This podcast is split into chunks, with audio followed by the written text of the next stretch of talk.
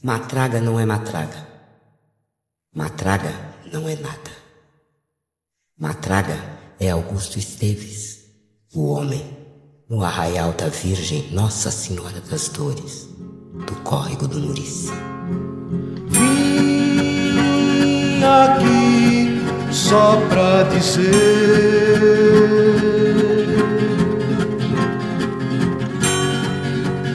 ninguém há de me calar. Se alguém tem que morrer,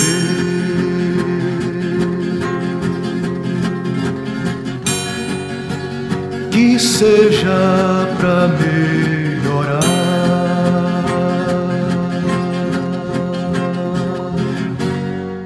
Assim começa a Hora e a Vez de Augusto Matraga, conto de João Guimarães Rosa, presente na coletânea de contos Sagarana.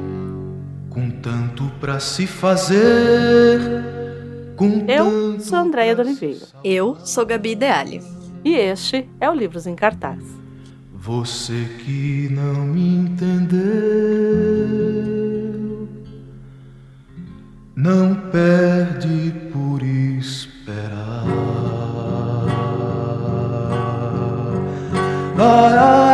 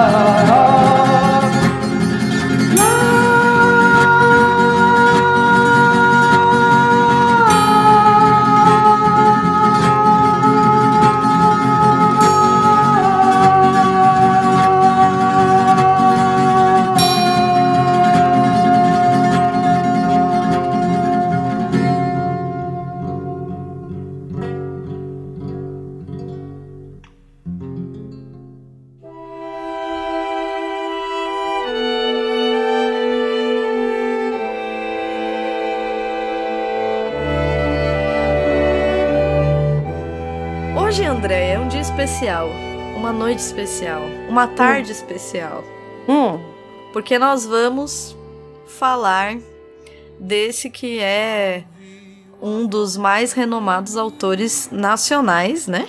o Antônio Cândido diria que o Grande Sertão Veredas, ele falou que não é a maior obra do, do Brasil, é a maior obra do mundo. Nossa, É. Antônio Cândido. Antônio É, Cândido. bom, Sou eu que ah. falei não. Antônio Cândido. Inclusive, esse programa vai ser um tal de não sou eu que estou falando, é fulano de tal. É, pior. Porque temos que dar nome às referências. Bom, imagino que todos aí, ou grande parte, irá ou já prestou vestibular e sabe o quanto Guimarães Rosa é relevante. No jargão do vestibular, quer dizer que ele todo ano cai. Isso, isso. Hoje É isso. é isso. Hoje é o programa do Todo Ano Cai, né? É isso, é isso. É um autor que eu li o ano passado, ou retrasado, ou já não me lembro mais, porque minha memória é falha. E foi uma experiência que eu não vou mentir, assim, me, eu acho que existe um antes e depois, porque de fato Guimarães Rosa tem é, um mundo próprio, eu Uhum, acho. Eu acho que uhum. ele tem uma vivacidade, um léxico, né? Ele tem uma coisa dele, assim, ele Uhum. tem um estilo dele, ele tem um Brasil dele também, né? Apesar de ser o nosso Brasil, eu acho que ele tem também o Brasil dele, né? É, eu acho curioso você falar isso, porque assim, eu não acho que ele tem o nosso Brasil. Eu acho que ele tem um Brasil inventado e um sertão inventado. É, então. A filha dele, que também foi É. autora, né? Ela deu uma entrevista há um tempo atrás e Eu ela diz assisti. assim que quando o pai dela falava a respeito das personagens e tal, que era um sertão dele, que era um sertão metafísico. Metafísico, é. Era dele. Por mais que a gente esteja falando de um autor que a gente encaixa ali na geração de 45, que já é, que aí tem vários nomes que a gente pode dar, né? Pode ser o, a terceira geração do, do modernismo, pós-modernismo, é, enfim, a gente tem N nomes que se dê ali. Por mais que seja isso, até então, os modernistas eles estavam o quê? Querendo entender o Brasil e, entre muitas aspas, o que eu vou dizer aqui, tá? Civilizar o Brasil. Por mais que a gente, é, por mais que a gente tenha aquela noção do Oswald de Uhum. pegar o que era de fora, co comer e Antropofagia. outra coisa, né? Que é a tal da antropofagia. É, o Guimarães ele não nega essa nossa, é, além das nossas maravilhas, ele também não nega essa violência. Mas acho que é o que você falou, não deixa de ser inventado, né? É isso, é isso. E é nítido, acho que quando a gente lê, por mais rico que seja, porque é muito rico, é algo Uhum. que, que chega a ser impressionante, essa coisa do, do criar verbos, né? Do neologismo. Uhum, uhum. É, é impressionante, é algo assim, dizer que, que não é baseado em algo que ele viu, que ele de qualquer modo, sei lá, entendeu? Uhum. É, teve como referência, seria mentira, é óbvio, né? Mas eu acho que principalmente pro olhar contemporâneo, pra gente que cada vez mais está habituado a questionar, a contextualizar, a enxergar o que, que as pessoas chamam de autocrítica, né? Eu acho que é nítido você lê e é nítido é, que é um olhar estereotipado, que é um olhar que tende, por exemplo, hoje eu tava pensando nisso, Guimarães e Adoniran, Uhum. né? Adoniran é totalmente diferente, entendeu? Por Uhum. mais, por mais que tenha é, aqui a tendência a, a, a uma imitação de uma linguagem popular, dos jeitos, né? Dos trejeitos, dos, até das dos cacuetes, das, dos erros ali. Mas o Adoniran falava daquele jeito. isso que eu ia falar, então. Tem uma diferença justamente pelo que é, habituou-se chamar de lugar de fala, eu acho também, né? Que tem uma coisa da, da vivência, né? Uhum, uhum. É, do que a gente é mesmo. E eu acho que o Guimarães, ele tá num patamar de um estudioso, né? De, de um curioso, de Sabe um observador, quem que talvez. eu aproximo o, o Guimarães e agora é, os acadêmicos vão querer me colocar Ixi, na cruz. Acabou com seu Borges. podcast. Ah, com Borges. Nossa. É porque eu acho que tem essa coisa do esmero pelo erudito. É, é, nossa, querendo fato. ou não, querendo Fato. ou não, é, ah, mas ele faz numa língua, é, mas não é uma linguagem do sertanejo. Não é o, o, Não a é o sertanejo, não é o exato. Suassuna. Isso, entendeu? exato. Por mais que o Suassuna também não seja o sertanejo, a linguagem do Suassuna está muito mais próxima Uhum. do que É a como a linguagem Adoniran, é isso que eu tô exato, falando. Exato. Você Entende? ouve Então- uma música do Adoniran, ok, entendeu? Mas. Então você percebe que, por mais que, que algumas palavras ali, elas, principalmente o léxico, eu acho que quando a gente fala de Guimarães Rosa, É. é, é impossível deixar o léxico de lado, né? Mas você percebe que assim, ah, Andréia, mas todo autor pensa mil vezes em qual palavra vai colocar ali. Como que isso vai ser dito? Eu entendo isso, mas parece que com Guimarães não é só que a gente sabe, a gente percebe. Isso, é isso. Então, assim, eu, é por isso que eu faço essa aproximação, porque no Borges também. Você percebe essa, esse querer o erudito, É. entendeu? Que o Guimarães tem também. Tem. E não tô dizendo, eu amei, entendeu? É isso que eu tô falando. Existe um antes e um depois. Eu, Uhum, eu achei uhum. lindo, assim, eu achei de uma. É, enfim, tem o lado místico, né? Uhum, da, uhum. do sertão, tem as mesclas culturais e sociais, que eu acho que ele também tem esse conhecimento. Uhum. É, e assim, é muito bem feito, entendeu? Muito bem feito, assim, não tenho nem palavras, né? Tá, tá, soa até pequeno perto do que eu acho que realmente é. Mas, mas é o que você falou, é, é perceptível. É, Isso, Você percebe que tem uma intenção, isso, é, é, isso. né? É por-. Mas por quê? Porque essa geração, a de 45, ela vai se preocupar muito com a forma. É. Então você percebe, lembra lá atrás, eu falava muito isso nos primeiros programas, que toda arte, e aí eu vou recuperar um pouco, a toda arte é conteúdo e forma. Uhum. Então, às vezes ela vai pender mais para o conteúdo, às vezes ela vai pender mais para a forma, e que o ideal é que ambos estejam ali caminhando juntos. No caso do Guimarães Rosa, a forma, ela grita. Essa simulação desse regionalismo, né? É isso. E a gente percebe. Ah, sim. É lindo, mas é bem é perceptível. lindo, mas isso afasta. Afasta muita gente, né? Pô, mas. Poxa vida. Que talvez, por exemplo, tem um texto que eu amo, que é o Manuelzão e Miguelin, que é do Uhum. Corpo de Baile. Que Uhum. depois, que agora eles, eles.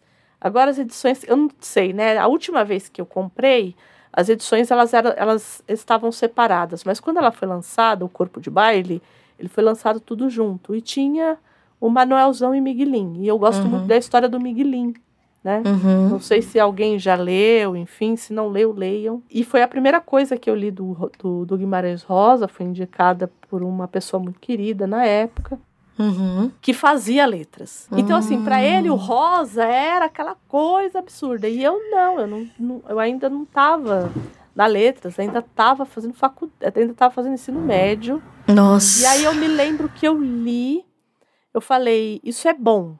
Eu, eu lembro de ter essa percepção de isso é bom, mas isso não me to... assim, me tocou marromeno. É, eu vou te dizer que assim, tanto para a leitura do nosso programa de hoje, Uhum. quanto quando eu li Grande Sertão Veredas, é, eu tive exatamente o mesmo insight, que foi ler e pensar, nossa, eu consigo ler Guimarães hoje, entendeu? Uhum, uhum. Hoje, hoje é um autor. Hoje eu digo, vai, ano passado que eu li Grande Sertão Veredas, é, eu li, mas porque é, hoje em dia eu sou mais velha, eu tive Isso, é outras isso. vivências, é eu isso. é, tenho uma maturidade, acho que intelectual, de É experiência, de mil, mil outras coisas.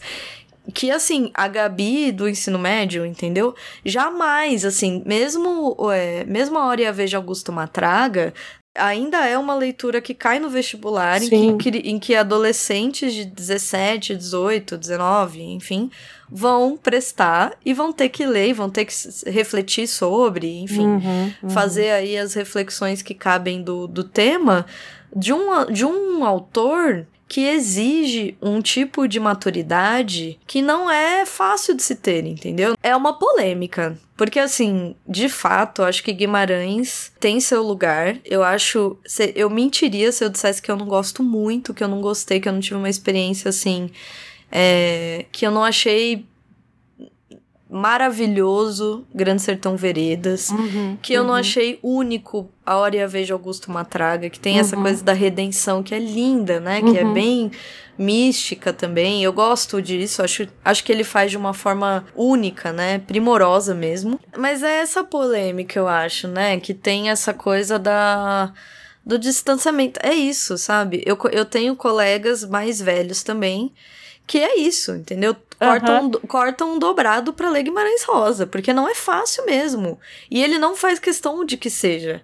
Tem, um, tem a coisa da. Tem a, uma fala. Eu não lembro onde que eu li. Que as Uhum. primeiras 100 páginas. Eu acho que quando eu li eu devo ter te dito isso. As primeiras 100 páginas de Grande Sertão Veredas, ele inverte o léxico todo da frase. Hum. E ele, eu não sei a coisa da gramática, tá? É, sinto muito, pessoal. É, mas ele inverte a forma com que se com, é, com que se formula a frase Uhum. é, para é, aproximar de uma oralidade popular. Tá bom. Só que a leitura disso torna, é, torna o texto extremamente truncado. Então, as primeiras 100 páginas, por exemplo, os primeiros parágrafos de Grande Sertão Veredas, você demora para entender do que ele está falando. Porque você Hum. começa Grande Sertão Vereda, se não me engano, já num, dia... num monólogo, entendeu? Entendi. Ele começa com uma espécie de um monólogo, assim. E você começa a ler e você fala, nossa, do que calma, né? Do que que é isso? E aí você volta, volta, volta, volta, até você entender, ah, tá, ele tá fazendo uma divagação é, religiosa, meio religiosa, meio uhum. mística do sertão e tudo mais. Só que é proposital, entendeu? Ele, ele era um homem, a gente vai falar, inclusive, em bem breve, a biografia. Uhum. Ele era uma, uma pessoa muito entusiasta do estudo da língua. Não só Isso. da, da, da língua do português, portuguesa, né? Mas ele era um poliglota, ele foi Uhum. diplomata, então ele, ele Ah, a sabia. piada, a piada na faculdade de letras é quanta, quantas. Você sabe aí de cor quantas línguas falava o Guimarães Rosa? É a piada, porque é isso. Porque toda vez era um, era um número diferente que o pessoal falava. É, e, e, de fato, né? Se forem procurar na internet, vão achar vídeos dele falando em alemão, entendeu? Uhum, dando uhum. entrevista em alemão. Então, ele era um entusiasta, ele era um estudioso e um conhecedor é, único mesmo de, Uhum. de estrutura gramatical, de. Enfim, dessas nuances da língua, das variações dos dialetos. Ele sabia dialetos italianos, né? São Uhum. super difíceis até hoje.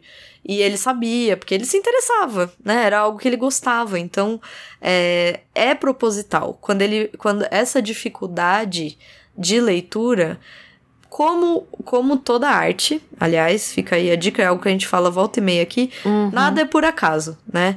Nesse caso, é milimetricamente calculado, né? E aí, até onde a gente também olha isso e fala o quão classista isso é.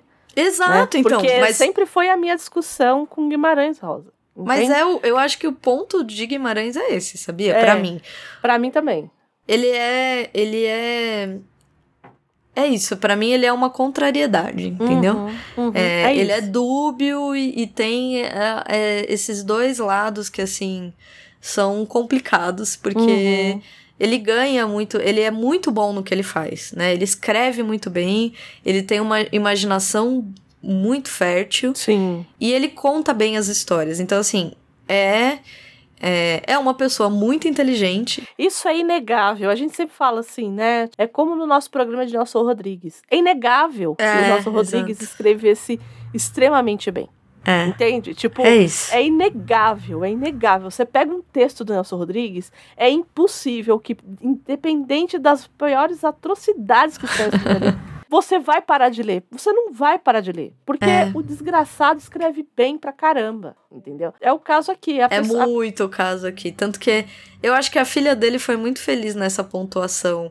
Eu assisti Uhum. a entrevista também, fica, fica a dica, tem completa no YouTube. É Uhum. linda, porque ela fala de, com uma, um carinho, né? Você Uhum. percebe o quanto tinha ali um, um- uma relação sólida dos dois, Uhum. de muito companheirismo. É bem bonita a entrevista dela. Tanto que quando o entrevistador pergunta, né? Ah, não era um peso você ser a É. filha do Guimarães Rosa? Ela diz, não. É natural. ela falando, é, de novo, a gente sabe que as pessoas performam e e Claro, entrevistas claro. e tudo mais. Mas pelo que ela diz, me parece que ele não era uma pessoa que se inter- interferia ou não era. Eu acho que de fato estamos num momento em que tudo está sendo revisitado, Uhum. ressignificado, recolocado e, e acho acho importante que seja, né? Mas aqui é, eu acho que co- conhecer quem é Guimarães e, e um pouco aprofundar nisso, eu acho que desmistifica tanto a própria obra dele quanto Uhum. as adaptações que foram feitas, porque eu acredito que muito do imaginário que se tem do sertão é, bebe nessa fonte é, roseana, né? Que tem Uhum, esse uhum, lado até, eu diria que fantástica, né? uhum, é, um, uhum. é um sertão meio fantástico, assim, Sim, desse, sim. desse lugar do, dos mitos, etc, Sim. né? Que não é o que é, né? Não, não, Uhum. mesmo a fala popular, entre mil aspas, o que seria a fala popular, não é assim também. Mas de onde? De onde que saiu? De onde que ele tirou esse sertão? Ele abriu o Google, o Google Maps. o Google Maps e ficou andando lá? Colocou o bonequinho, né? Foi isso que ele fez? Como que ele chegou nesse sertão? Melhor comparação.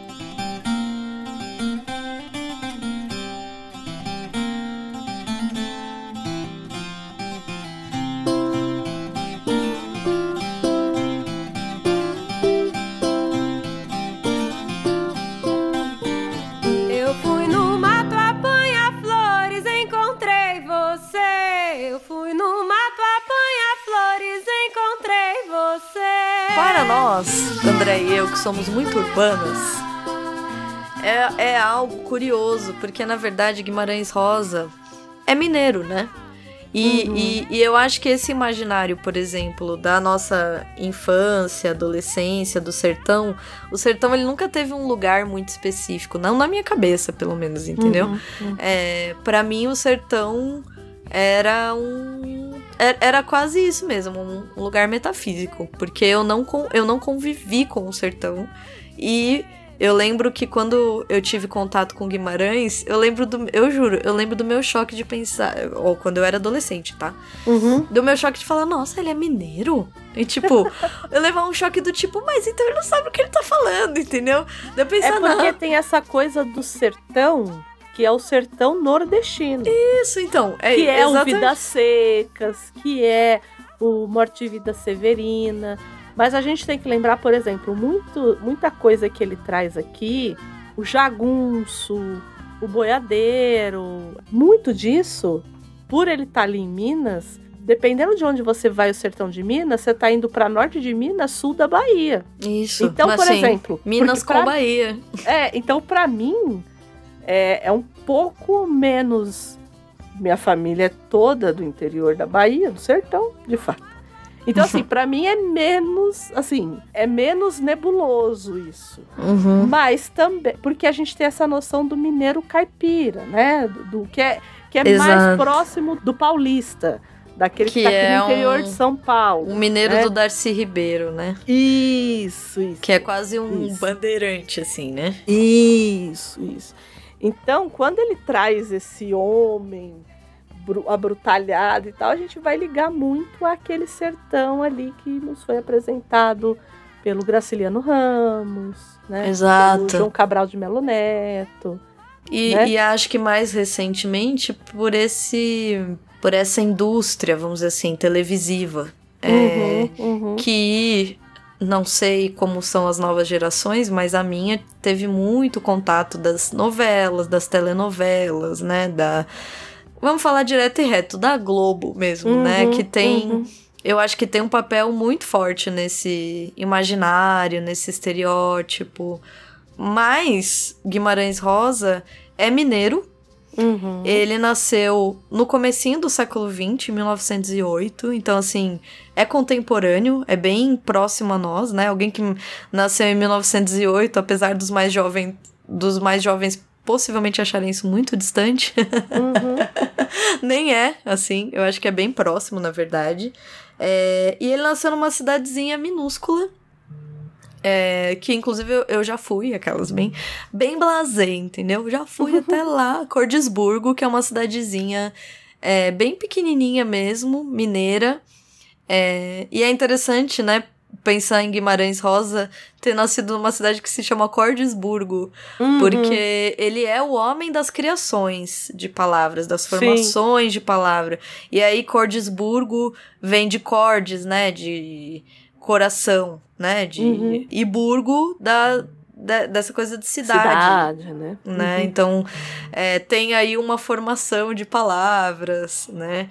É, e ele, desde muito pequeno, sempre foi um menino que se destacou pela sua inteligência, vamos dizer assim, né? Pela sua facilidade de conhecer e, e da sua, eu imagino até que da sua curiosidade. É, eu sei que ele foi financiado pelo tio. É, Adonias, o nome do tio. Que inclusive é o nome do meu avô. Eu só sei por causa disso. Demais, né? Demais. Aparentemente, ele sempre foi esse menino muito curioso, muito interessado, tanto em escrita quanto em leitura, né? Um leitor voraz, uhum. um menino inteligente e enfim, acabou recebendo um patrocínio, vamos dizer assim, desse tio Adonias, é, uhum. que decide auxiliá-lo aí nos estudos, que é, diz a lenda, aí já não sei, porque adora se criar lendas em torno dos escritores, que ele com poucos anos, acho que seis anos, ele já começa a estudar francês. Francês. E é. logo né? Era, era francês e holandês? Não. O que que acontece? Ele começa a estudar francês por conta, com seis anos, vai saber por quê. O que diziam é que, assim, ele era uma criança muito curiosa. E aí, se tem uma cidade que é um ovo e que o, a única troca cultural que você tem são as pessoas que chegam e vão embora na, é, na estação de trem. Então, uhum. ele, ele era uma pessoa que ah, ficava é, ali, exato. que as pessoas acabavam trazendo coisas para ele, ou que ele pegava, ou ele conversava. Isso.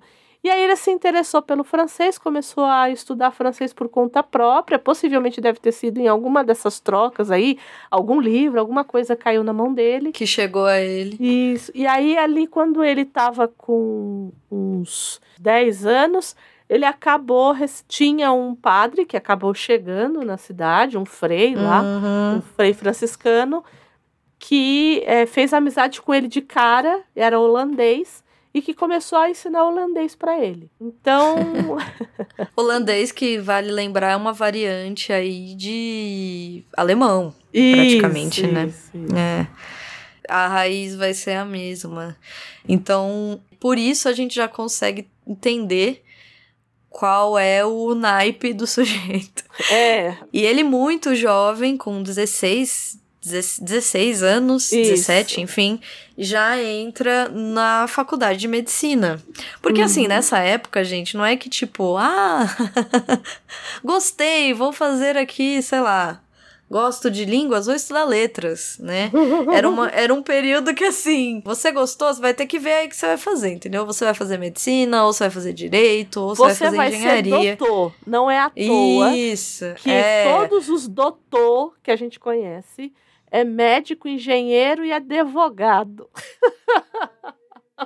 Exato. Ele, ele acaba seguindo uma carreira que, para uhum. época, quem fazia universidade não, é, não tinha essa variedade de, é, de acesso como temos hoje, né? Do tipo, você ter mais afinidades, coisa de afinidade fica para depois, né? Uhum, e tanto uhum. é isso que poucos anos depois ele já ganha o primeiro prêmio dele com alguns contos que ele publica no Cruzeiro, que é Isso. uma das que é um do, uma das revistas mais conhecidas do Rio de Janeiro durante muito tempo. Então ele, ele ainda na faculdade é, já publicou, já ganhou, ele escrevia muito. Uhum. Então ele segue a carreira, ele, ele se forma, ele vai trabalhar, e aí de novo não, não sei dizer se tem peso aí, uma mão pesada em relação além da Guimarães Rosa, uhum. mas diz que, diz que, diz que ele foi trabalhar no interior é, de Minas, Itaguará. Isso como Isso. médico.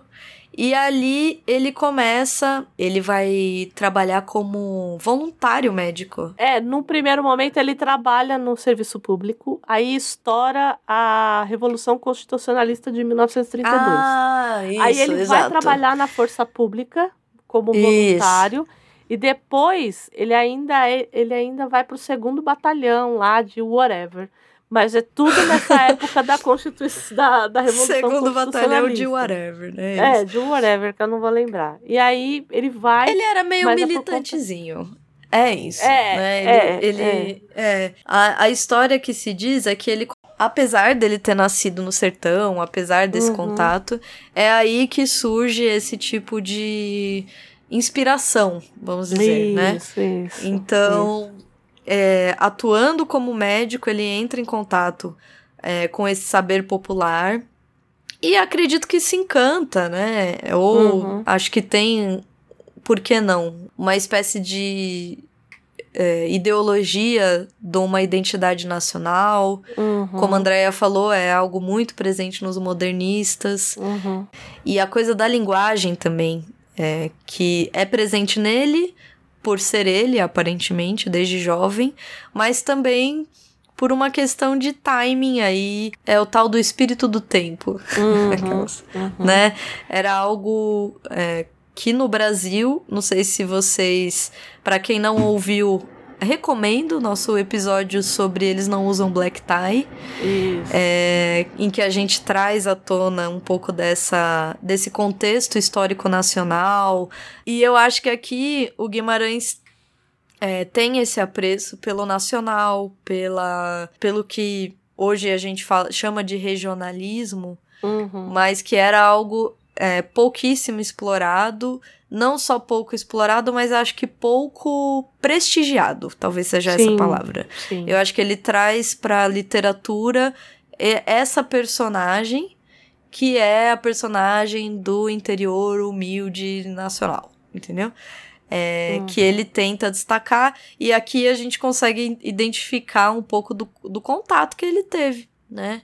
Que já é de um lugar privilegiado, já é de um lugar que eu acho que é de destaque, mas que para uma pessoa sensível, no sentido de perceptiva e, e, e sagaz como ele, foi uma espécie de fruto mesmo, né? De, de onde tudo começou, vamos dizer assim, né? De Uma, uma inspiração mesmo. É, ele, ele casa ali um pouquinho antes, né, em 30, com a primeira esposa, que dizem que não durou muito o casamento. Que é nesse casamento, inclusive, que nasce a Vilma, que é essa filha que a gente Uhum. falou aí no começo, né? Que infelizmente hoje já falecida. Nasce ela e nasce uma outra, uma outra menina. Mas as- a que a gente acaba conhecendo mais é a Vilma mesmo, que acaba falando mais do. E aí, essa coisa que a Gabi falou, né, dele fazer medicina e de não ser muito. de não estar muito próximo, talvez, de não ser aquilo que ele queria. Resgataram uma carta que ele encaminhou para um colega quando ele estava exercendo ainda medicina, mas ele disse para esse amigo, que é um tal de do, doutor Pedro Moreira Barbosa, é, a carta foi escrita lá em 34, que ele dizia que ele não nasceu para isso. Ele dizia assim, olha, É. eu não nasci para isso, né? Ele até usa uma expressão, né? Ele fala assim, ó, não nasci para isso, penso.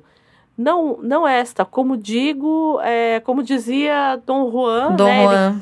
ele coloca uma expressão em francês que quer dizer assim, depois de ter dormido com, né, É, que é essa coisa do depois de ter conquistado, né, é, eu percebo que eu não sirvo para isso, né? Primeiramente, repugna-me qualquer trabalho material. Só posso agir satisfeito no terreno das Nossa. teorias, dos textos, do raciocínio puro, dos, subjeti dos subjetivismos. Sou um jogador de xadrez. Nunca pude, por exemplo, com bilhar ou com futebol. Então, Sensacional, né? ele fala Eu- assim, ó, não é pra mim. Eu, eu fiz a medicina, mas não é pra mim. Eu vou te dizer que, como médica, como alguém que sou, eu li e falei, nossa, gente, que interessante. Porque, nossa, é de fato muito legal ele falar isso, assim, né? Do tipo, bem é, honestão, né? Isso aqui não é, É. pra mim. É, eu sou essa coisa do raciocínio puro. Pra ele, é- ser Uhum. médico pra ele é quase um trabalho braçal, né? Porque Sim. pra maioria das pessoas não é isso. Mas é por quê? Porque a, a, a inte- intelectualidade dele, digamos assim, tá num outro lugar. Não vai estar ali na medicina. Que poderia É. estar, mas não tá. E, Tá É. em outro lugar, né? É, e, e tanto é que em seguida, é, inclusive no mesmo ano que ele escreve essa carta, ele é aprovado num concurso para o Itamaraty é, e ele se torna diplomata. E olha, gente, porque pra você. Eu não sei como é que era É naquela isso que eu ia falar. É isso que eu ia falar. É assim. Mas hoje em dia, pra você Hoje querer em ser dia- diplomata, É um dos. Con eu acho que é o concurso mais é, disputado, não? eu não, Não acho nem essa- que ele é disputado. Eu acho que ele é o mais difícil. Eu acho que ambos, não? Eu acho que ele é não, muito não, não que difícil. ele seja o mais disputado, mas acho que a relação é sempre muito é muito distinta, né? Da, Uhum. A relação candidatos vaga Ah, sim, é, sim. deixa assim o, o, o concurso. Enfim. Eu vou falar, meu irmão teve uma época que queria muito. né? Assim, um dos sonhos do meu irmão, assim como. É, vou dizer que no meu fundinho do meu coração eu não ia gostar. Eu estaria mentindo, entendeu? Se eu, não, se eu não fizesse essa confissão aqui. Porque é de fato incrível, né? Ser diplomata é uma. É uma. Uma profissão muito in- instigante, interessante, é, bonita. Então, dá, vontade, dá vontadezinha? Dá vontadezinha.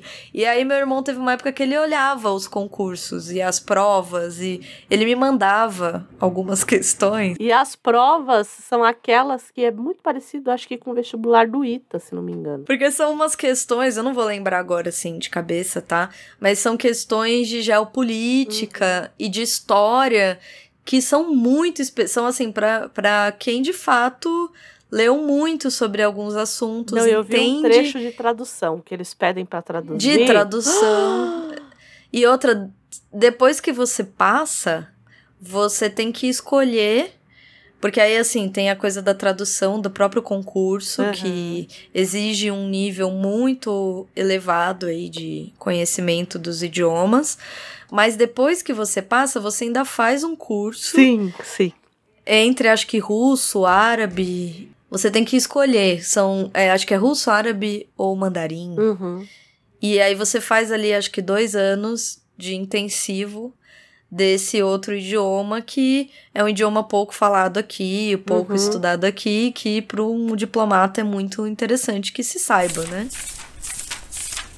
O, o grupo de contos, né, essa coletânea de contos, onde está o A Hora a Vez de Augusto Matraga, que é essa garana, ele ganha um segundo lugar no prêmio Humberto de Campos, da editora José Olímpio. Ele é um embrião do que viria a ser o Sagarana, né? Essa primeira coletânea.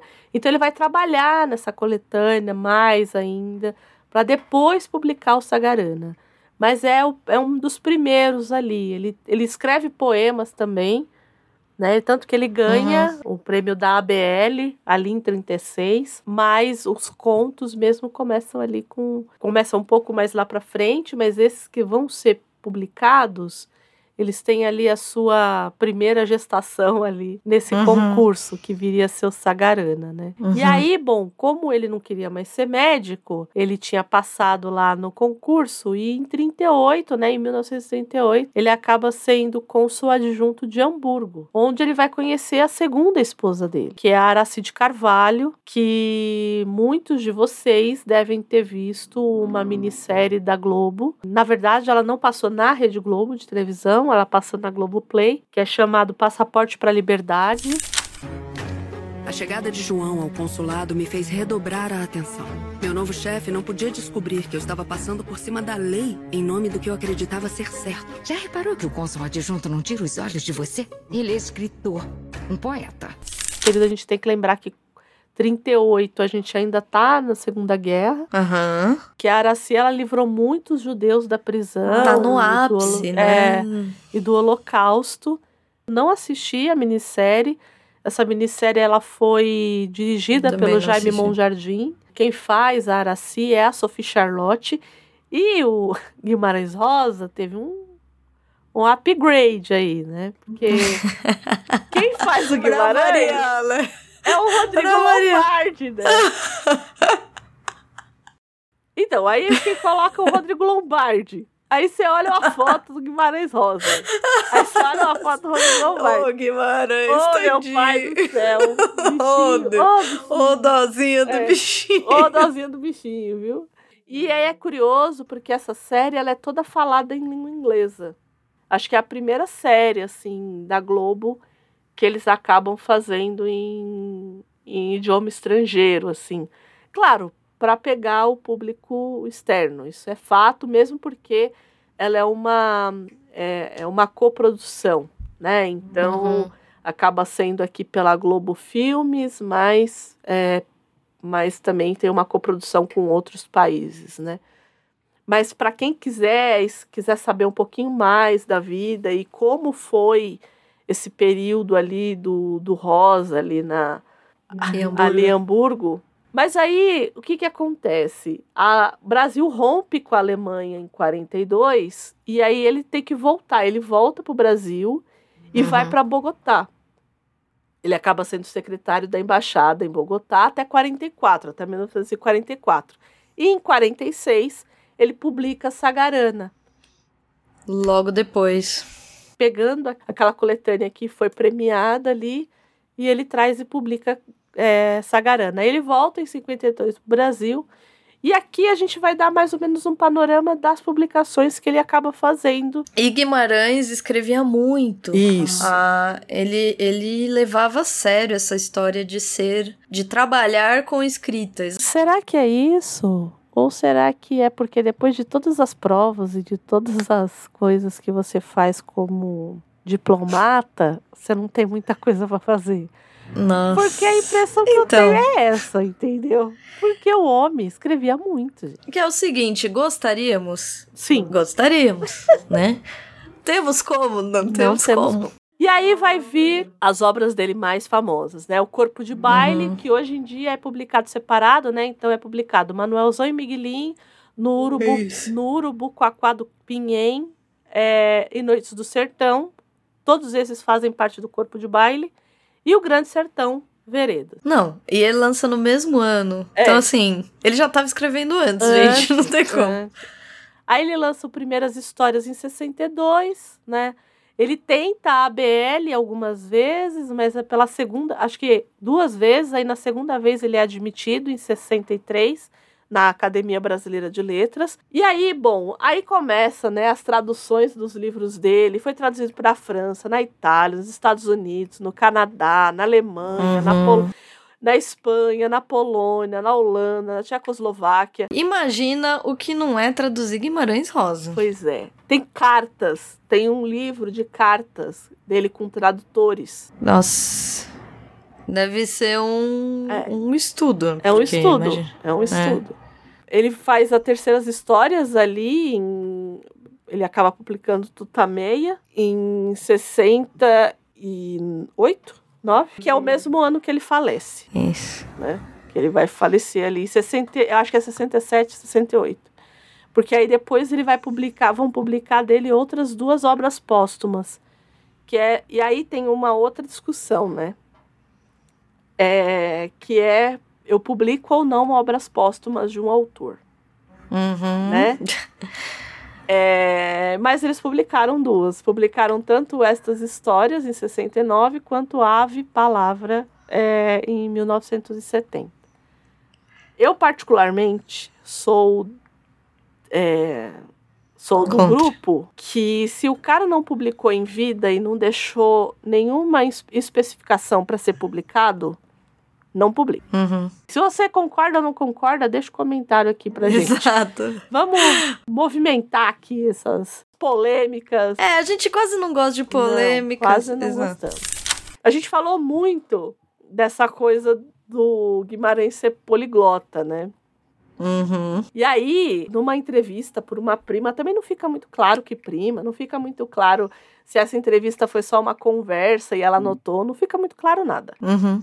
Mas aí o que, que ele diz, né? Que ele fala português, alemão, francês, inglês, espanhol, italiano, esperanto é, e um pouco de russo. Isso é o que ele diz que ele fala. Aí ele falou que o que ele lê, sueco, holandês, latim e grego, com dicionário agarrado, tá vendo? Nem o Guimarães Rosa. É, Nem- Vocês me respeitem. Porque nem o É. Guimarães Rosa. Com o dicionário agarrado. É, entendo dialetos de alemão, estudou gramática do húngaro, árabe, sânscrito, lituânio, polonês, tupi, hebraico, japonês, tcheco, finlandês, dinamarquês. Aí ele diz: bisbilhotei um pouco a respeito de outras, mas tudo mal. Aí ele fora- coloca, né? Sensacional. Estudando-se por divertimento, gosto ou distração. Então, assim, era um hobby dele, né? Uhum. As pessoas têm o hobby de, sei lá, bordar. O hobby dele era estudar línguas, de Justo. outros idiomas. Acho que é isso, né? E a gente também falou um pouco dessa coisa do neologismo. E aí, para entrar um pouco já no nosso assunto, que é o A Hora e a Vez de Augusto Matraga, para quem ainda não ligou o nome à coisa, né, neologismo nada mais é do que criar uma palavra, é uma palavra recém-criada, então o autor vai lá e cria essa palavra, ou ele Uhum. usa uma palavra que já existe e dá uma outra, é, um outro Cara. significado para ela, né, uma outra Uhum. cara. Já o Sagarana, que é o que é a coletânea de contos, né? Ela em tem que esse essa, nome, esse conto aparece. o conto tá ali dentro, né? O Sagarana, a ideia é assim, é como se fosse uma saga, né? Porque é saga, enfim, todo mundo sabe, a saga do Senhor dos Anéis, né? São essas histórias é, que misturam religião, história, e enfim. É, são as sagas, né? A gente vê a saga do Rei Arthur, a saga do Senhor dos Anéis, a saga, enfim, né? E que é- Uhum. é, muito ligado à literatura nórdica ali, né? E o termo Urana, né, que vem do tupi, ele tem essa, essa noção de ser semelhante a alguma coisa, ou como alguma coisa. Então, Sagarana seria algo como semelhante a uma saga, é, como Uhum. uma saga. Então, é isso que ele faz aqui. Ele tenta é, colocar aqui contos é, que sejam basicamente sejam semelhantes a uma saga, né? E aí vem é, o nome da nossa, do nosso protagonista do conto, que é o Augusto, né? E ele vai ser chamado por três nomes, na verdade. Ele é chamado por Augusto Esteves, depois ele é chamado por Nhô Augusto, e em algum momento, né, ele é chamado de Augusto Matraga, né? E o que, que é esse Matraga? Num primeiro momento, é, eu vi muita gente é, falar, né? Muita gente. Se você procura na internet, por exemplo, eu fiz esse exercício e tinha gente que colocava assim: ah, é aquilo que te traz o mal, que é o mal traga, o que seja o que traz, o que traz Hum. mal. Olha só, é, na academia a gente não tem essa leitura. Mas é foi uma leitura interessante que eu achei, que eu vi assim em fóruns de discussão e que eu falei, vou levar também. Uhum. Na academia a gente tem algumas, no- algumas pistas do que pode ser uma traga, né? É, a, Valni, a Valnice Nogueira Galvão, Eu ela adoro ela, inclusive. é, né? É, é, ela fala que uma traga pode ser matraca, na verdade. Uhum, né? uhum. Que é aquela coisa do. Para quem nunca viu a matraca, que é aquela que se usava em, em festas religiosas, né? Que você balançava, enfim, que fazia o matraquear, né? E, uma, e a matraca, ela tem aquele som que parece que lembra é, pipocos mesmo, como se fossem Isso. tiros e tal. Então, ela liga a isso, né? A essa Uhum. possibilidade. Mas a Adélia Bezerra de Menezes, ela vai aprofundar um pouco mais essa discussão. Ela pega essa noção da Valnice e ela diz que matraca pode ser do árabe, pode ter vindo do árabe, né? O matraca, que é o matrak ou mitrak, que significa pau ou porrete. No texto, a gente vai ver muitas vezes ele dizendo: "Pro céu eu vou, nem que seja a porrete", né? Isso. também poderia ser algo assim. A Adélia Bezerra de Menezes, ela ainda vai sugerir mais duas outras possíveis origens dessa palavra. O termo é, matras, deve ser assim, é francês, Uhum. que significa dardo, né? Eu acho esse mais viajado, assim. Enfim, ela, ela fala que o que o matras é uma flecha encorpada. Esse eu acho um pouco mais viajado Uhum. Uhum. é ligar a- ao termo português matraz, que é um vaso alquímico. Mas por que, que a gente ligaria o Matraga, o Augusto Matraga, a uma espécie de vaso alquímico? Porque ele vai se É. transformar. Como toda personagem principal, a gente entende que ele vai ter uma transformação. Mas como em todo conto do Guimarães, essa transformação ela é sempre de ordem mítica, religiosa e metafísica, digamos, Uhum. né? Para usar É. o termo que ele usou ali. Exato. Com tudo que a gente falou, acho que a gente já consegue entrar aqui no conto. Mão de quem foi essa tocaia? Tá recebendo ordem de quem? Do, do Major. Do Major com Silva. Por volta lá. E avisa ele que você teve de frente com o diabo.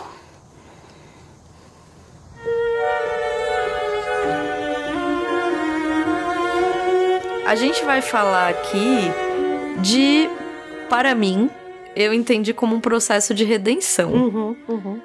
A gente tá falando de um processo é, de, sei lá, é, de renascimento mesmo. Porque vamos, como o começo do livro já aponta, falar desse homem muito bruto. E, e não só bruto, mas acho que cruel mesmo. Uhum. É uma pessoa pouco. é, pouco trabalhada em vários aspectos, que é o Augusto Esteves, ou o Inho Augusto, que é o que eu acho que mais se chama ele ali, né? Isso, que é, ele ele passa logo no começo a gente vai encontrar essa personagem que é uma pessoa é, de renome mas que conquistou esse essa fama a custas de muita violência Uhum. é um homem bruto, pouquíssimo delicado com ele é casado, ele tem a esposa que é a Dionora, ele tem uma filhinha que é essa mocinha chamada de Mimita. Só que o Augusto, o o Augusto é esse homem pouco sensível, bem cruel, que já matou muitas pessoas, que é, apesar de ser um homem casado, ele tem pouquíssimo trato com a esposa, eles têm uma vida não apenas amorosa, é, no sentido de marido e mulher, né? Mas é, muito. Sei lá, eu diria que pouco profunda mesmo, né? Uhum. Ele, ele é um homem pouco dado a relações é, sinceras e tal. E a gente vai acompanhar a. Eu acho que a ida pro inferno, na verdade. Ele, Uhum. ele, ele. A gente começa com ele disputando uma mulher ali no meio. a- após um. Após a missa. Nessa cidadezinha que ele mora. Que ali a gente já vê um pouco de, desse caráter cruel que ele tem. Porque ele arremata uma moça que tá sendo ali leiloada. Só que é, a gente vai ver que ele vai enviar a mulher e a filha para uma cidade, para uma casa que eles têm em outra cidade. Para que ela fique lá com a menina, que ele em teoria vai encontrá-las. É porque ele tem muitos. Ele tem muitos desafetos. Ele também iria com elas, mas num determinado momento ele manda elas, fala assim, ó, vão vocês e depois eu vou. Mas não acaba não sendo isso que acontece. né? E nesse caminho entre elas saírem da casa e irem para outra, a Dionora encontra um outro pretendente que já estava é, de olho ali nela, que é o Ovidio Moura, que a chama para fugir com ele. Uhum. Literalmente chama para ir embora com a menina mesmo, ir morar e casar com ele. E ela diz que vai, que morre de medo do marido, mas que aceita. E eu achei aqui já aproveitando até para falar da adaptação um Aham. pouquinho, porque eu achei inteligente, porque assim, no livro ele só vai citar sobre o Ovidio Moura quando ela já está a caminho dessa cidade aí do interior. Isso. Né? No filme, como não existe um- uma outra forma de linguagem para introduzir esse personagem, eles colocam uma cena bem breve no começo, em que ele vai até a casa deles e a chama pela janela. Isso. Quem faz a Dionora no filme é a, a Gerbelli, né? A, Uhum. É Vanessa? Eu nunca lembro. Vanessa, Vanessa Gerbelli. Vanessa Gerbelli. E quem faz o Ovidio é o Werner Schunemann. O próprio. E uma coisa também que eu achei diferente no filme e no conto é que No conto, a impressão que a gente tem é que ela já tem alguma, algum tipo de relação com ele. Isso, exato. No É. filme, não dá essa impressão. Parece que é um, um querer dele em relação a ela, Isso, exato. né? Exato. É diferente a, Uhum. a forma com que se constrói, vamos dizer assim, né? Isso, Se isso. coloca, assim. Mas é, o fato é que no caminho ela aceita fugir com o Ovídio. Só que quem está levando ela e a menina é esse empregado. É o do- Kim. Uhum. É o Kim Recadeiro, que eles chamam de Isso. Kim Recadeiro. Que é esse empregado do Augusto Matraga. E ele volta rapidamente pra casa e avisa, fala, ó, seguinte, ela fugiu, né? Ele tem, ele tem muito medo, né? Ele é Isso. uma personagem muito cativante, eu acho. Porque ele é um covarde. Ele é um. Ele assim, ele é um Ele é um medroso. fiel escudeiro, Exato, assim. Exato. Mas muito medroso, muito covarde. Eu acho que tem esse porém aí dele. E ele volta pra contar pro Augusto, né? Pro, pro patrão Uhum. que a mulher foi embora. E ele, como bom valentão, como esse cara violento que ele é, esse homem é, de honra, entre Uhum. aspas, aí. Mas ele fala isso, né? Ele fala assim: olha, eu não fiz nada porque isso daí Isso. é coisa de honra, é coisa de sangue. Do tipo, quem tem que cuidar disso aí é o senhor. você, Não sou eu, exato. não. Seria até desrespeitoso. Isso, isso, isso. E ele rápido fala: Não, então eu vou lá, vou, vou resolver isso, vou matá-los, né? Uhum. É isso que ele dá a entender. Porém, não dá tempo dele matar ninguém. E aí, de novo, tem essa troca na adaptação, porque é, fica um pouco no conto. Você consegue entender que há uma desavença entre ele e esse outro, como uma espécie de um inimigo ali É que o ele Major tem. com Silva. O que acontece? Ele é, ele é esse grande herdeiro desse coronelismo, né? Só que Uhum. assim, ele ele já caiu em descrédito. Ele a- a- a- tanto econômico quanto de influência, de política. E esse major tá querendo as terras dele. E ele não tá Isso. querendo vender, né? Então isso no conto fica claro. E aí, Isso. só que, por exemplo, no filme, como é que eles introduzem isso? No começo do filme, a gente já começa com o pipoco torando. Por quê? Porque É, eles pegam ele numa tocaia e, é o- e são os caras desse Com Silva, desse Major Com Silva, que no filme é feito pelo Chico Anísio. Isso. Que tá ótimo, inclusive. Tá ótimo, Tá exato, ótimo. tá ótimo. é. E aí ele- esses capangas atiram nele, não consegue, ele mata um monte, porque o cabra é bom, né? É, mata um monte, volta pra casa, consegue lá, come com a mulher, não sei o quê, fala pra mulher, vai embora, não vai. E aí chegamos nesse impasse aqui, porque no, no, no conto, ele tá indo a caminho de ir lá lavar a honra dele com sangue, Isso. mas o que acontece é que Ele cai numa tocaia. Uhum. e no filme, ele fala assim: ah, primeiro eu vou resolver um problema lá com o Major com Silva e depois eu vou atrás pra lavar minha honra com sangue. E ele não esqueceu. É, porque na verdade, ele, apesar dele ser. ele ter nome e ter terras, ele não tem muito dinheiro mais. né? Isso, isso. Ele, por algum motivo, não tem mais dinheiro. E quando o, o Kim Recadeiro vai dar todas essas notícias, ele mesmo sai pra ir atrás das pessoas e ele volta e diz: Olha, estão dizendo aí que não vão com você, porque ele, Uhum. ele tenta chamar os homens pra ir com ele lá matar a Dionora, né? Isso. Mas ele vai dizer: olha, estão dizendo aí que você tá dando um, é, um perdido em todo mundo, então ninguém quer vir aqui. E aí no filme eles aproveitam essa deixa meio que pra ele ir lá cobrar isso, né? Essa, Isso, isso. mas o que acontece no conto é que ele cai numa tocaia desses homens do Major com Silva que pegam ele de porrada. Não tem outra Isso. palavra. E aí, entre esses, tem um, um deles que não era capanga, não era nada. Quando ele, lá na quermesse, lá na festa da igreja, lá, ele arremata a moça, é uma moça que quem tava querendo era um outro sujeito. E aí a gente fica meio sem entender por que, que ele dá tanta importância. E aí é uma coisa que eu sempre falo. quando um autor dá muita importância para uma personagem ou por uma coisa, é a história da arma de Chekhov, né? Aham. Se o autor falou que a arma está em cima da mesa, essa arma em algum momento terá que ser atirada, né? E é Exato. Ela vai ter ele que faz. ser usada pra alguma coisa. Em exato. algum momento ela vai ter que ser usada. E ele faz isso exatamente aqui. Porque uma dessas pessoas, e é a última que ele vê batendo nele, é esse cara por vingança. Por ele ter ficado com a mulher que ele acabou nem pegando, que ele mandou a mulher embora. Um passa fora lá na mulher, que a mulher tinha perna seca, que a mulher não sei o quê, lembra?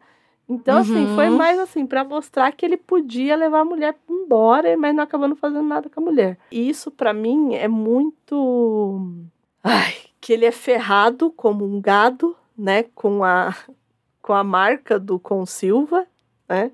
Isso, para mim, é você Uhum. ferrar uma pessoa como você ferra um gado. O gado Total. eu já acho complexo.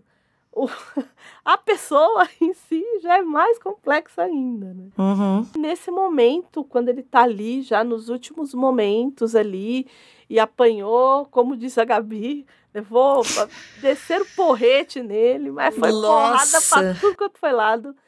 Quando ferram ele, né? Quando colocam o ferro quente nele, parece que a alma sai do corpo, ele grita e ele pula do, do espinhadeiro, do, do, do, do desfiladeiro, assim. Paf, cai. Exato. Né? É, porque a hora que, que pegam ali, não sei se dá uma acordada, o que que é, né? Que ele grita e, e sai avoado, cai num penhasco. Isso. Aí os homens olham lá pra baixo. Um deles diz: Ah, como que a gente desce aí? pra ver se o cara morreu mesmo. Aí já dá aquela preguiça no outro diz: Ah, sabe o que você faz? Põe um. Põe uma. Como ele fala? Põe um. Uma cruz aqui, né? Um cruzeiro Põe ali. uma cruz aqui mesmo, entendeu? Põe aí que o cara morreu, entendeu? Não é possível que ele caiu aqui e tá vivo, né? E de fato, ele cai nesse penhasco e ele fica. Assim, dizer que ele fica entre a vida e a morte é bonzinho demais, porque a impressão que dá é que o cara tá. Ele tá entre a morte e o inferno. Isso, Tanto ele que ele tá... diz isso, né? Ele diz, eu já fui ao inferno. Ele diz isso. Não, e, e- é. Não, e Guimarães é, é figurativo. É. É fi- Porque ele diz que a. É a gráfico, fratura- né? É gráfico, isso, essa é a palavra É. que eu tava procurando. Ele, ele diz que a, a fratura externa pegou bicheira. É, nossa. É nesse nível a coisa. É, porque ele fica realmente muito machucado entre a vida e a morte. E uma pessoa passando ali, né? Um, descobre o corpo dele. É, E é o leva- pai... É, É o pai é o pai Serapião já? Serapião que passa e vê e leva o corpo dele, né? É um casal de escravos, na verdade, que... Escravos. Assim, é, a gente tá ali em 38, as pessoas falam escravos, outros... Mas a gente sabe que vivem ali escondidos, né? Os dois pretos vivem ali escondidos. É um casal. Esses limites, acho que ali, principalmente ali naquele lugar, os limites de escravidão são muito borrados, né? Então eles vivem ali, os dois, é, escondidos, e eles encontram essa pessoa ali. E eles falam assim: vamos cuidar desse cidadão aqui. E eles começam a cuidar. E aí chega uma hora que ele fala assim: pelo amor de Deus, me mata. Uhum. Eu não tô aguentando de dor. Porque era dor. E tanto que a.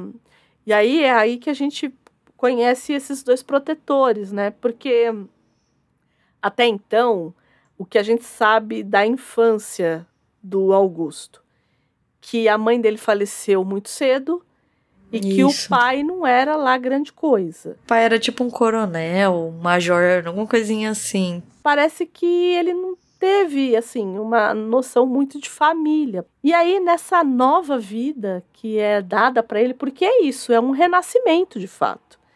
Ele Sim. acaba sendo resgatado por esses dois pais, né? Por esse pai e por essa mãe, tanto que ele chama de pai É. Serapião e mãe Quitéria. Ele chama essas duas pessoas assim, que acabam virando protetores dele e acabam É. cuidando dos ferimentos dele. Se não fosse por ele, por eles dois, ele não Ele teria, teria sobrevivido. Exatamente. E ele mesmo, é o que a Andrea falou, quando ele tá ali, ele, ele pede pra, para deixarem ele morrer, né? É... E eu acho muito legal quando ela fala assim: ele deve ser muito ruim, porque ele pede a Deus e Deus é que aplaque a dor dele e Deus né? não, Não. aplaca.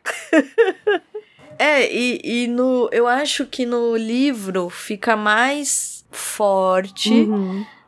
quando a gente lê, é mais pungente Uhum. essa recuperação devagar, gradual, Isso. do que no filme. No É. filme, é, a gente vê ali, é, é, é imagético, não tem como, mas não tem. a- é difícil você recriar a coisa do dia a dia, porque é isso. O Guimarães vai contando do tipo, ah. é, ele, ele demorava tanto, e aí ele vai entrando num, num modo penitência, né? Porque aí ele vai Uhum. começando. Ele vai começando a se. a renascer. Ele vai começando a ressignificar. E daí e- ele diz alguma coisa assim, do tipo. A única coisa que ele pedia é, no fim do dia. É, que a única coisa que ele esperava no fim do dia era que no dia seguinte é, doesse um pouquinho menos. Isso, né? isso. Ah, uma ferida, sei lá, uma coisa assim. E aí é muito fácil quando a gente tem um, um lugar, né? Por exemplo, os filmes de Hollywood fazem muito isso. Quando você quer passar o tempo, que você coloca as estações do ano e tal. Como é que você vai fazer isso no sertão que só tem uma estação do ano? Não dá. Não é? Exato. Você vai ter a, invern- a invernada, que é quando começam as chuvas ali no, em julho, e sol. Como que você faz isso, né? Então talvez seja também uma problemática. Como que a gente poderia colocar e que todo mundo entendesse essa passagem de tempo, né? É, não, é difícil, né? Né? E é isso, ele, ele vai, então, é, se melhorando, a melhorando. de fato, esse momento de recuperação do corpo coincide com uma renovação e uma, uma revisão das atitudes dele, de quem ele era, é, e do quanto ele mesmo é o culpado aí por ter sofrido o que ele sofreu naquele lugar. Uhum, uhum. É isso, à medida em que ele melhora fisicamente, ele se reestabelece como pessoa e decide que vai dali em diante ter uma vida de penitência, entre aspas aí, né? Ele vai tomar um novo rumo na vida dele. Então ele pega ali o pai Serapião e a mãe Quitéria Uhum. e decide que eles vão aí juntos para um esse único terreno que parece aí que sobrou do que ele tinha e ali eles ficam por longos seis anos Uhum. de muito trabalho, de muita labuta, de ir gradualmente construindo é, e, e reformando a casa, o terreno. E, e nisso Guimarães também é muito feliz, porque ele tem uma capacidade descritiva é, que te envolve. É bonito a, a forma com que ele descreve a interação do, das pessoas com o ambiente, Uhum. com essa natureza que tá ali, com essas árvores, com o céu, com os pássaros. É, e, e o, o Augusto Matraga, ele vai um pouco que acho que direcionando esse olhar para essa beleza que está ao redor dele, né? Então é bonito de ler conforme conforme você vai percebendo a a mudança do olhar da personagem, porque ele vai é, curtindo mais esse espaço que ele tá, o rio, as, os animais, a própria, o próprio trabalho, o, o Uhum. plantar, o colher, a observação das estações, quando chove é bom, quando não chove também é bom. E ele vai ficando numa espécie do melhor momento ali, né? Isso. Mas até então, ele mesmo descreve como não tinha muito desafio, Uhum. né? Porque ele tava longe de tudo, ele não tinha visto mais ninguém, ele não tinha saído com mulher nenhuma, ou seja, ele não se sentia desafiado pela vida, vamos dizer assim. O que só nunca escondi. Vantagem nunca contei. Muita luta já perdi. Muita esperança gastei.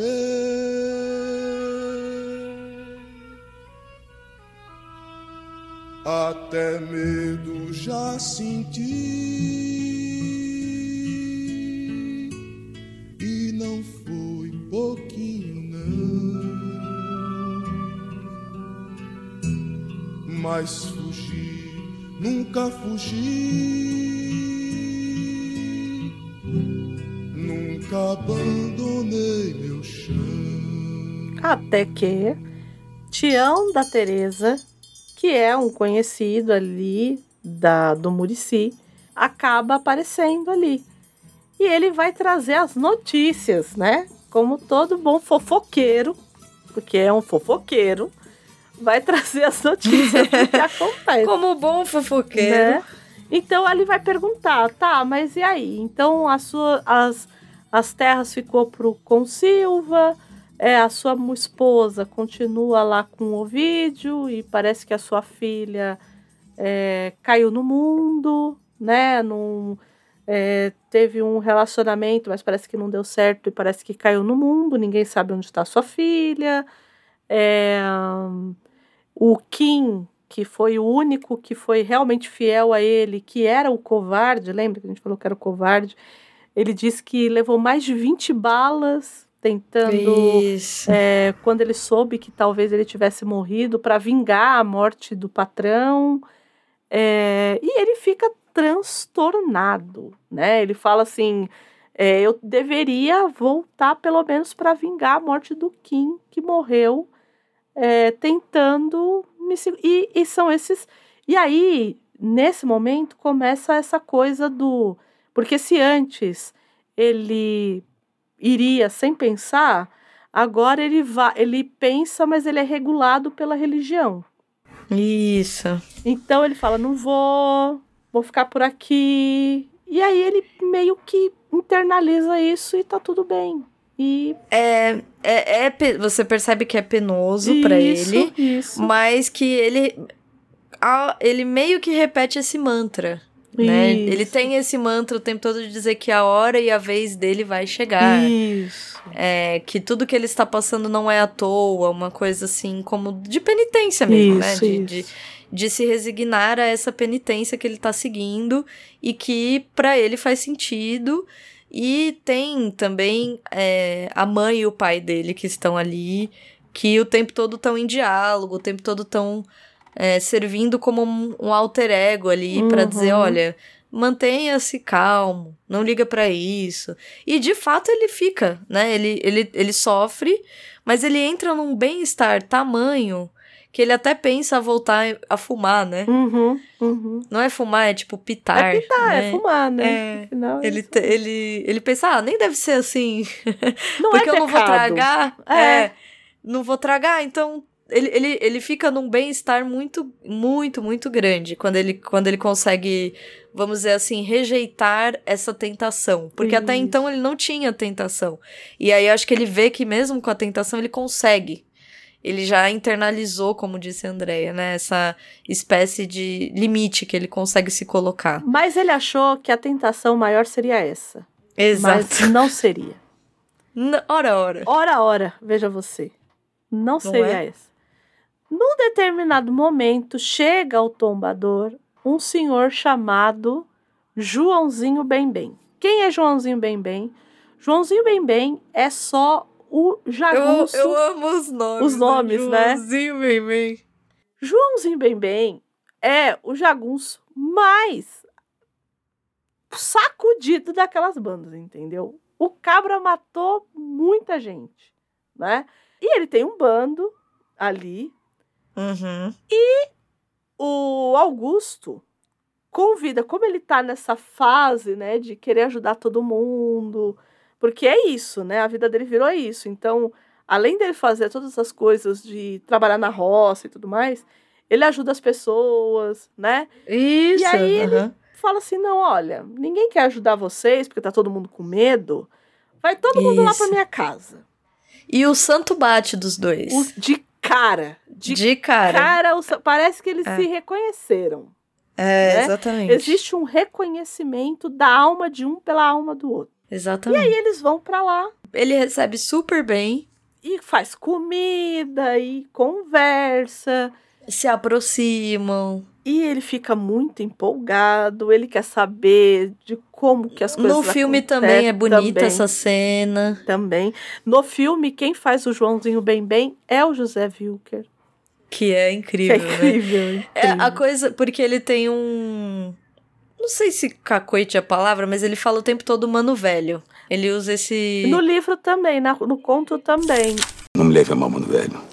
Mas eu queria lhe pedir uma coisa. Pois não? A sua refeição tá de primeira, tá boa até de regalo. Mas eu ando meio escandecido. Meu estômago não presta pra mais nada. Por isso eu queria lhe pedir, se for coisa de pouco incômodo, que mandasse aprontar pra mim uma jacuba quente com uma rapadura bem preta, uma farinha bem fininha e umas folhinhas de laranja da terra no meio, se puder. É, então, quando eu, quando eu li, eu achei interessante. Aí, quando eu vi que era o José Wilker, eu falei, gente, combina muito, Muito. com ele falar mano velho. Mano velho parece que foi Foi feito pra, pra ele falar. É. Falei, nossa, como encaixaram bem uma- um do outro, porque é, o João, o Joãozinho Bem Bem fala o tempo todo, ele, ele se refere ao Augusto Matraga como mano velho, como se fosse um, um jargão, sei lá, um, uma, um modo de Uhum. dizer e tudo mais. E aí, quando eu vi o, o José Wilker, eu falei, nossa, assim. A hora que ele fala a primeira vez o mano velho, eu falo, nossa, é feito pra ele, assim, encaixou na boca dele, uma coisa assim, impressionante. E aí ele chega e ele tá ali, ele, ele tá. A gente percebe que ele tá tentado, ele quer saber o que, que as pessoas fazem. Chega um momento que ele olha, fica olhando muito fixamente para uma arma, ele atira com a arma, né? Porque é essa coisa, é essa coisa do da violência que não sai, né? É, pessoas que têm um- uma convivência muito violenta, né? A gente brinca muito isso com a doença do soldado, né? Que, que é a coisa da guerra nunca sair da pessoa, né? E, é- e Uhum. meio que a gente percebe isso, mas ele deixa lá, faz a penitência dele, tarará. E o Joãozinho bem, bem, bem que já olhou, falou, Já- hum, Já leu, já Já leu, leu cabra, tudo. falou, vem com a gente. Vem comigo. Eu não faço eu, eu não faço esse convite para qualquer um não. Vem comigo. Ele fala: "Não, tô de boa. Vou ficar por aqui. Tá tranquilo", Aham. né? Ele dá aquela Vai resistida. todo mundo embora. Ele ainda fala, não me tenta. Não me É tenta, nessa hora que ele é, dá. É. Vai todo mundo embora. Posso não. Ele já tá se sentindo muito bem, né? Então, assim, ele já tá totalmente recuperado, porque até então ele ainda tinha sequelas. Não, ele tá se sentindo completamente recuperado de tudo. Ele vira pra Aham. mãe Quitéria e pro, e pro pai Serapião e fala: Vou me embora, né? Vou cair no mundo. É, ele meio que consegue. Começa a sentir um.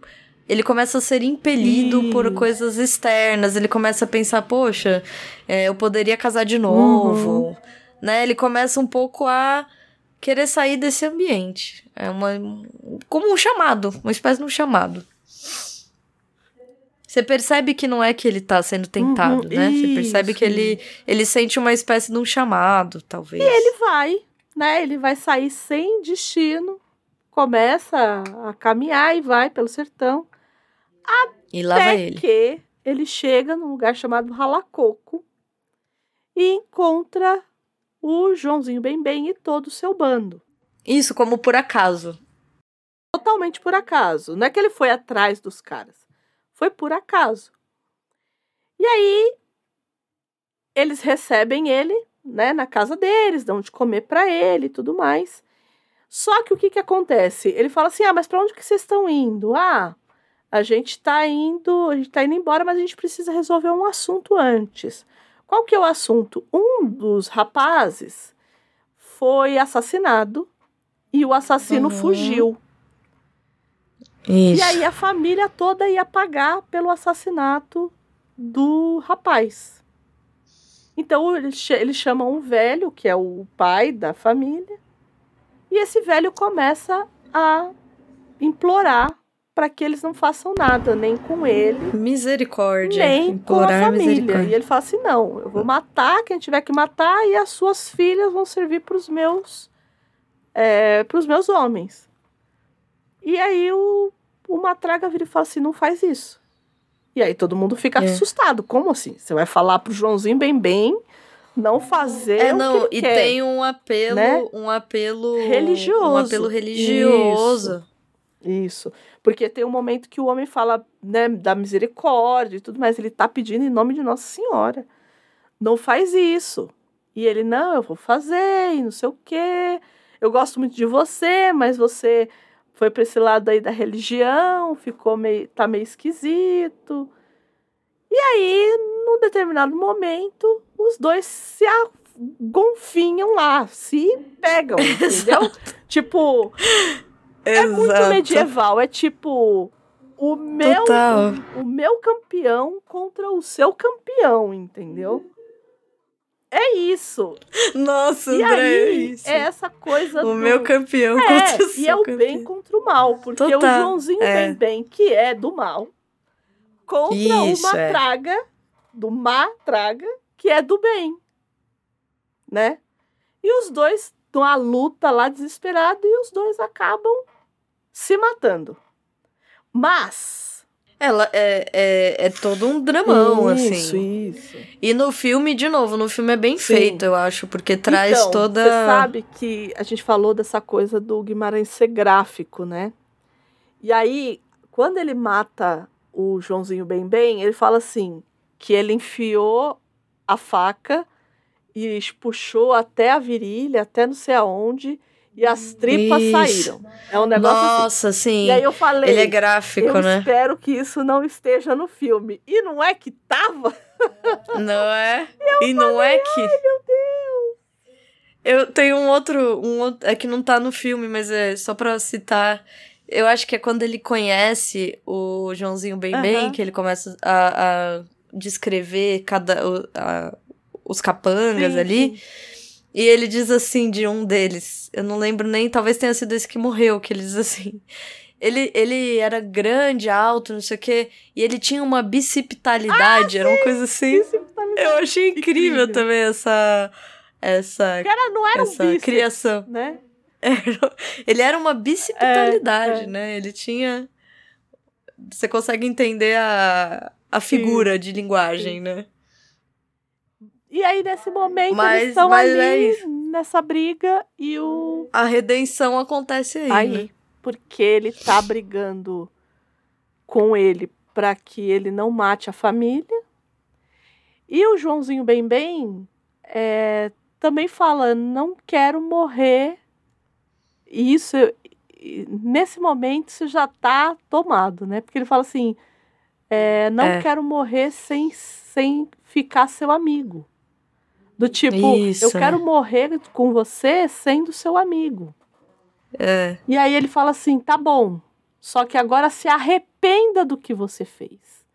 Pra você, pra Isso. gente chegar junto no céu.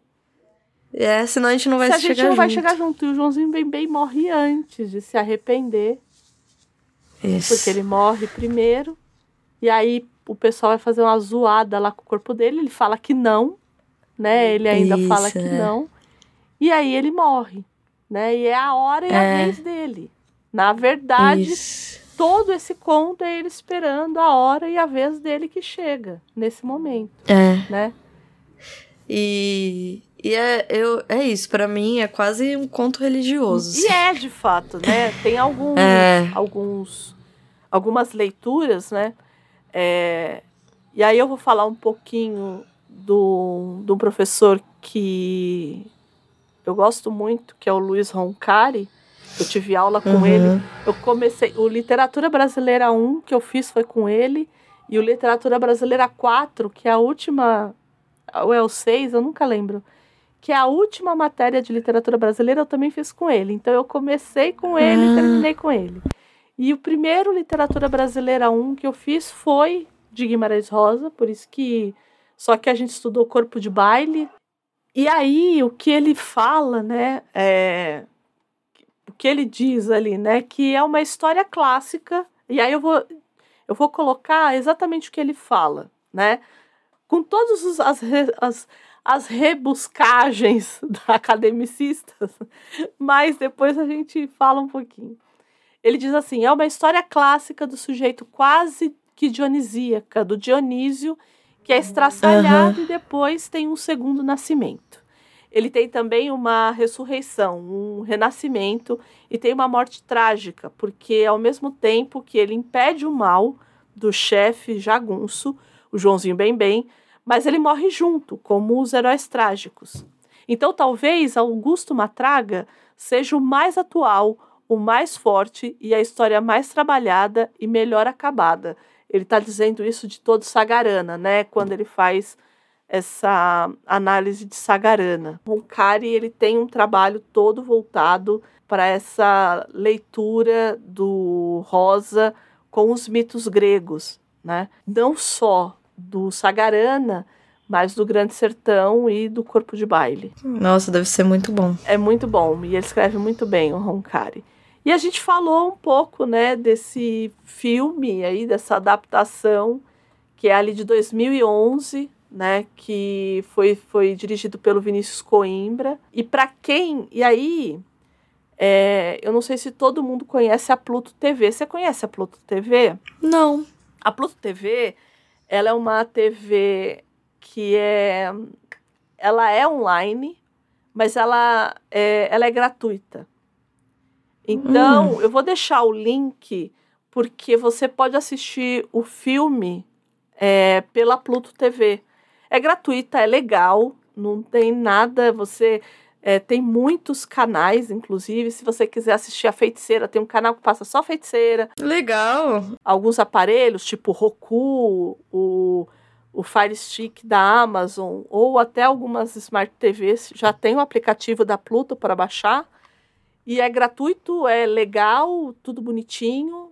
E eu vou deixar o link do filme para o pessoal assistir, né? Que tem lá on demand. Tem vários outros filmes para assistir, tanto nacionais quanto internacionais. Que incrível, né? não sabia. É, e uhum, aí você, é como se fosse TV, assim, tipo, você coloca lá na TV da feiticeira, aí tá passando a feiticeira 24 horas por dia, se ele quiser deixar lá, deixa. Fica lá passando. Fica lá passando, né? Uau tem na Apple TV também, mas aí tem que alugar, né? Aqui gratuito, legal, né, de forma é, lícita, acho uhum. que pela Pluto TV é o caminho mais fácil, né? Tá. E aí, só pra gente fazer um contraponto também, tem uma outra adaptação que eu não assisti, eu não consegui achar, que é de 66, que quem faz é o Leonardo Vilar, o Augusto Matraga e o Joff Soares, né? É uma, uma outra adaptação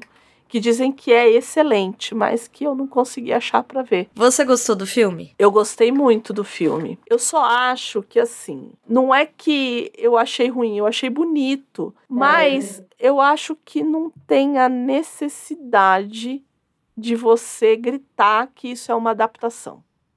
E aquele começo ele grita. Olha, é, uma adaptação isso, de Guimarães Rosa. É, Olha, é. entendeu? Então, é, eu acho que é isso, assim. Mas, Mas concordo, concordo. Fora essa chatice, eu acho que... né? Que é uma chatice, de nada, assim. Eu é, acho que a adaptação que... foi ótima. Ótima. Eu também, eu gostei bastante, principalmente do elenco. Acho que todo o elenco, todos eles estavam bem. É, nos papéis que estavam, vamos dizer assim. Alguns deles mais, tipo Joãozinho Bem Bem, entendeu? Eu achei. E achei bonito. Achei que não ficou estereotipado. Uhum. Que acho que é um erro fácil de é. se fazer com Guimarães. É uma linha é, muito tênue, né? Eu acho. Acho que é muito fácil de se fazer isso. E não acho que ficou, entendeu? Uhum. Achei que foi. E as saídas que acho que a gente já foi falando conforme a gente foi contando a história, elas foram bem feitas, assim, foram resoluções, adaptações, que aí são adaptações de linguagem, uhum. é, bem escolhidas, eu acho. Que você não perde o fio da história uhum. e ao mesmo tempo adapta para aquela linguagem que é uma linguagem visual. Isso. Você não tem como ler o que tá acontecendo, você tem que assistir. Então, achei que foi uma adaptação feliz também, entendeu? É, poderia ter sido muito estereotipada. é, e não achei. Assim, é, a- achei muito, muito fiel ao texto, talvez. Também, também achei. Também É, achei. talvez pudesse, não precisasse, assim, né? Ser tão, tão. É, parece uma coisa quase Shakespeare, sabe? Se qualquer adaptação de Shakespeare que você vai ver, tipo, a- a- a- eles estão literalmente lendo as falas, né? É, É que, e aí eu acho que é o acerto do, do, do elenco, né? Porque em nenhum momento ficou forçado. É. Ficou. é, coube na boca de todo mundo aquele texto, né? Então. É, Exato. Eu acho não que é ficou isso. pedante, assim, sei lá, Isso, parecia quase natural. Poderia destoar, né? Mas não Exato. aconteceu. Não aconteceu mesmo. Acabou por hoje? Então, teve um povo Ah, que falou aí, hein? Mandou as mensagens pra nós. eu gosto. Mandou mensagem pra gente. E aí a gente precisa falar por que, que a gente não leu essas mensagens antes. Ah, sim. Eita, que a vida é fácil, né, André? Porque o que que acontece? As mensagens que a gente vai ler agora é do programa 28, lá de Pinóquio. Isso. Por que, que a gente não leu antes? Porque quando a gente gravou o 29, a gente ainda não tinha publicado o 20. A gente ainda não tinha publicado o 28. né? E aí. Exato. Porque o 28 não ia ser o 28, ia ser o 30. Então, assim, foi uma confusão que nós fizemos, né? Mas Porque estamos afinal a aqui- vida não é a fácil. vida não é fácil.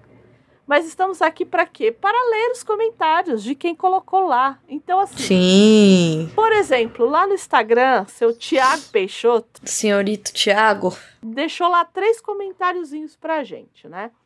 A gente tá falando aqui de Pinóquio, tá? Do episódio 28. Então ele falou assim, ó, sobre Del Toro, porque a gente falou que. Eu acho que fui eu que falei, inclusive. Que eu queria ser vizinha do, do Guilherme Del Toro. Aham. Aí ele colocou aqui. Sobre Del Toro, vocês viram que a menina do Pacific Rim não sabia falar Del Toro e ele deixou ela chamá-lo de Totoro-san? Ah, gente. ah, Fala pra falas. mim que não dá pra morder. Aí ele fala assim, ele confirmou no Twitter, então quer dizer, é sério. Que bonitinho. É sério, né? É Não, verdade esse Fofura bilhete. demais. É verdade esse bilhete. É verdade Nossa, esse isso já, isso já tá virando coisa de velho, Já, você já tá sabe. velho, já. Dá cringe. É, tá cringe, não tá velho, tá cringe. Aí o segundo comentário que ele colocou é... não já bastasse isso, não, bastasse isso. Ele colocou lá, já quero episódio de Alice e Chapeuzinho. E eu É. até coloquei, falei assim, me ajuda a convencer Gabriel a Eu já estou convencida, Já foi o que respondi. Exatamente. E aí ele deixou um outro comentário que era sobre o episódio que a gente falou é, do que ele chegou a comentar dos é, do armistício, dos japoneses, dos japoneses Aham. radicais que tinham aqui no Brasil e tal. E que ele falou que era no Rei do Gado no capítulo 5, mas que a Globo tirou todos os vídeos do, do YouTube. Então, Gente, pense numa pessoa precisa. não é, gente? Amei. Muito obrigada, Thiago. Nossa, informações. E vamos. Há, há de existir esse episódio de Alice Ah, e de sim. Chapeuzinho. Ah, sim. Mas com certeza, sim. Com certeza. Não sabemos quando, não sabemos quando, mas ele há de existir. e aí teve mais gente que entrou em contato conosco, Gabi. É, porque a gente. A gente tem interação. Opa, aqui tem Opa. interação. E aí, dessa vez, foi o Eduardo. O querido, o queridíssimo Eduardo Carvalho. que fez, fez ali o seguinte comentário. Foi no Twitter?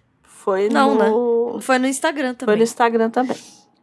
Aí o Eduardo comentou assim: Confesso que sou pouco afeito, afeito ao Pinóquio da Disney e a essa inocência desmedida atribuída à infância. Porém, meu bolha. Meu bolha? É o filho dele. Ah, que bonitinho. Meu bolha apresenta nuances de autismo e uma das características fortes é algo que no vulgar chamamos de inocência. Essa história de colocar uma criança num ambiente hostil, guerra, pobreza, criminalidade e trabalhar a percepção sempre pega quem quer ser um milionário, A Vida é Bela, Central do Brasil.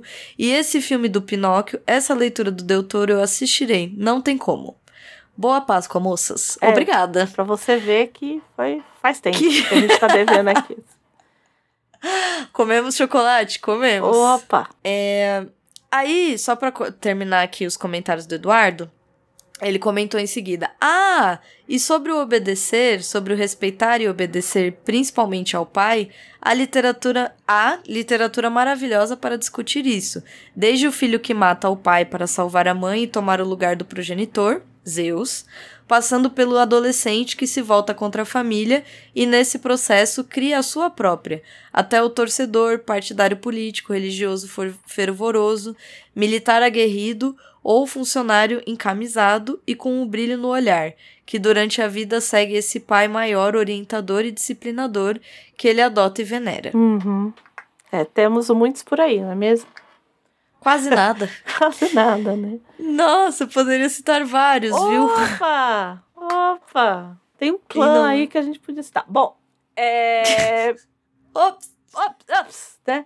Mas, se você quiser fazer comentários a respeito aqui de Guimarães Rosa, a respeito do Degusta que a gente publicou semana Uhum. passada, a respeito de qualquer coisa, ou de indicações, enfim. Sim, comentários Fique- antigos em outras, outros programas que a gente já teve, inclusive. À vontade. E aí, Gabi, pra onde que esse povo, como que esse povo fala com a gente? É o que eu falo, né? Que o mundo é dividido em dois, você sabia? Não. É, o mundo é dividido em dois, Andréia. Hum. Existem a- o quê? As pessoas que são cringes e gostam de mandar e-mail. Eu gosto, eu tô nesse grupo. Opa! Mandaria? Mandaria. E aí, se você quiser mandar um e-mail lá com seu comentário, algo mais longo também aceitamos, você manda para contato arroba livrosencartaz.com.br. E aí, existe o povo que? Pra Frentex, Uhum. né? Que é o povo aí das redes sociais, dos Instagrams. E nós temos Instagram também. Sim.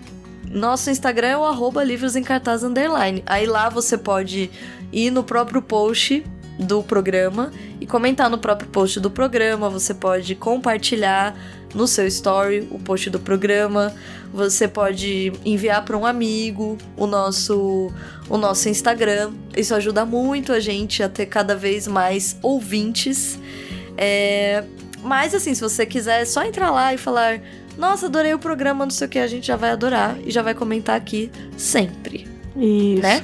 E aí, se quiser deixar um comentário no post também, é sempre válido.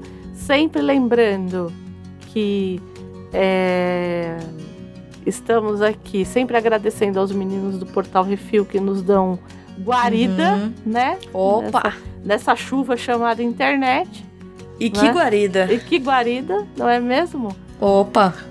E esperamos, es- espero que todo mundo aqui tenha gostado da trajetória que a gente fez até aqui. Esperamos vocês no próximo programa. Um beijo para todo mundo. Gabi, muito obrigada Obrigada, Andréia. Obrigada, gente. e tchau, tchau.